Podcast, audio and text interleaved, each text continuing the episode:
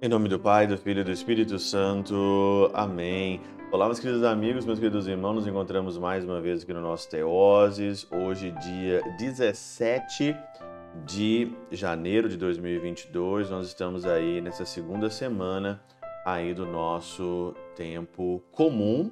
E eu queria, nessa segunda-feira, agradecer todas as pessoas que ajudam o Teoses, todas as pessoas que, de certa forma, participam dos nossos grupos, cursos, fazem as suas doações, né?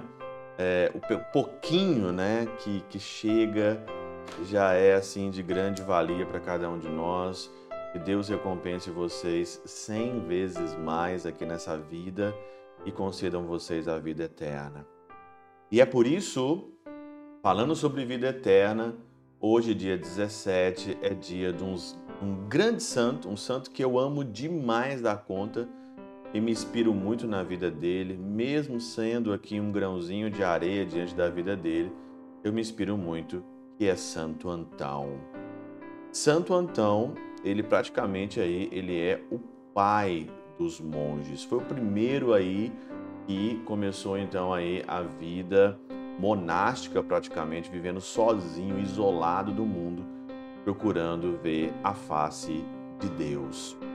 E aqui hoje no Evangelho, o Evangelho é de São Mateus, capítulo 19, versículo de 16 a 26, que é o Evangelho próprio aqui da festa de hoje, da festa de Santo Antão. E aí então, o evangelho de hoje é o evangelho que aconteceu na vida de Santo Antão, que é o evangelho do jovem rico. Santo Antão um dia estava lá na tua cidade e ele foi participar da missa. E quando ele chegou para participar da missa, ele ouviu o evangelho, esse evangelho aqui. Senhor, o que eu tenho que fazer para ganhar a vida eterna? Observa os mandamentos, mas eu tenho feito isso desde a minha infância. Então só te falta uma coisa. Se queres ser perfeito, vai, vende o que tens e dá aos pobres, e terás um tesouro no céu. Depois vem e segue-me. Santo Antão, ouvindo isso, ele simplesmente entendeu que aquilo era para ele. E ele largou tudo. Tinha uma irmã, colocou a sua irmã no convento, pegou todo o dinheiro e deu aí para os pobres e foi viver lá numa coluna no alto da montanha, foi viver simplesmente para Deus. E aqui então na Catena Áurea diz claramente aqui que nós não podemos julgar o jovem rico, chamar ele, nós podemos chamar ele de avarento, porque ele foi embora muito triste, né?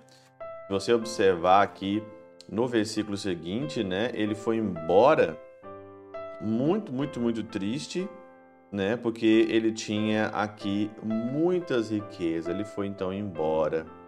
E é interessante aqui que São João Crisóstomo fala que você pode chamar esse jovem de tudo, de avarento, mas você não pode chamar ele de hipócrita. Porque ele, não desapegando das coisas, ele foi embora. Aqui também da, um dos problemas que eu acho aqui desse jovem rico, Santa Teresa de Ávila fala que ele precisava de um grauzinho de loucura, né? Ele não teve um grauzinho de loucura, coisa que Santo Antão teve um grau de loucura. E aqui Santo Agostinho, no, no sermão 84, né, no, no verso 1, diz assim: E não disse se queres vir para a vida eterna, mas se queres entrar na vida eterna. Definindo deste modo o que é a vida eterna, deve-se, pois, considerar o quanto a vida eterna é digna de ser amada. Eu acredito que o jovem rico não amava e não entendia o que era a vida eterna, ao passo que amamos tanto esta vida miserável e que deve terminar um dia. Se você não ama a vida eterna, você ama essa vida miserável que um dia vai acabar. E Santo Antão, na igreja, ele entendeu isso.